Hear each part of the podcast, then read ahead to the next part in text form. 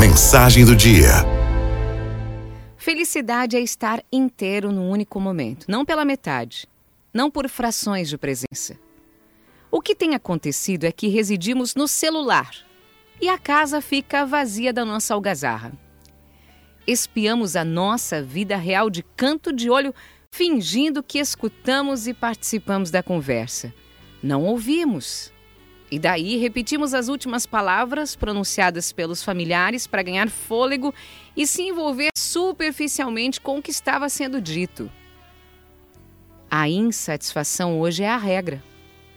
Acompanhamos postagens em praias paradisíacas e nos ressentimos de trabalhar e estudar. Uma cena comum hoje é a família no sofá cada um digitando no seu aparelho de celular. Os pontos de convergência são raros. Sempre estamos em outro local, teclando com outros, longe dali e esquecendo quem se encontra ali próximo, rente visível. Vamos investindo em distâncias e ausências e nos desacostumando com os abraços, com os beijos, com os risos que estão a um palmo do nosso nariz. No trânsito, na aula, no emprego, mantemos postagens infinitas nas redes sociais. Alimentamos uma doentia ubiquidade. Quem está em todos os lugares não está em nenhum. É um coma digital, um permanente exílio das vontades. A gente verifica o e-mail, o Instagram, o Facebook, o Twitter e nem temos noção do que iríamos fazer. E já nos dispersamos com aquilo que aparece na frente. Não há uma tarefa. É uma evasão dos dedos. E aí o nosso trabalho, que era para levar alguns minutos, leva horas de imersão. Não existe mais aquele tempo vertical e único, é tudo acumulado, sobreposto, uma coisa em cima da outra, uma confusão.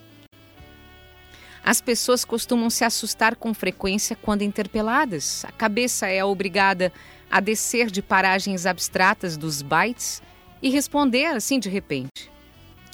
Percebe-se o grande esforço do distraído virtual para participar do cotidiano concreto e dos apelos por atenção, está sempre com a cabeça na lua. Ele é pego em flagrante, não fazendo nada, e arruma desculpas de fotos e vídeos interessantes. Partilha links engraçados, memes e não se reparte com quem mais precisa.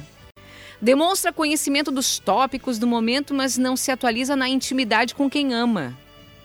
Olha, atenção, hein?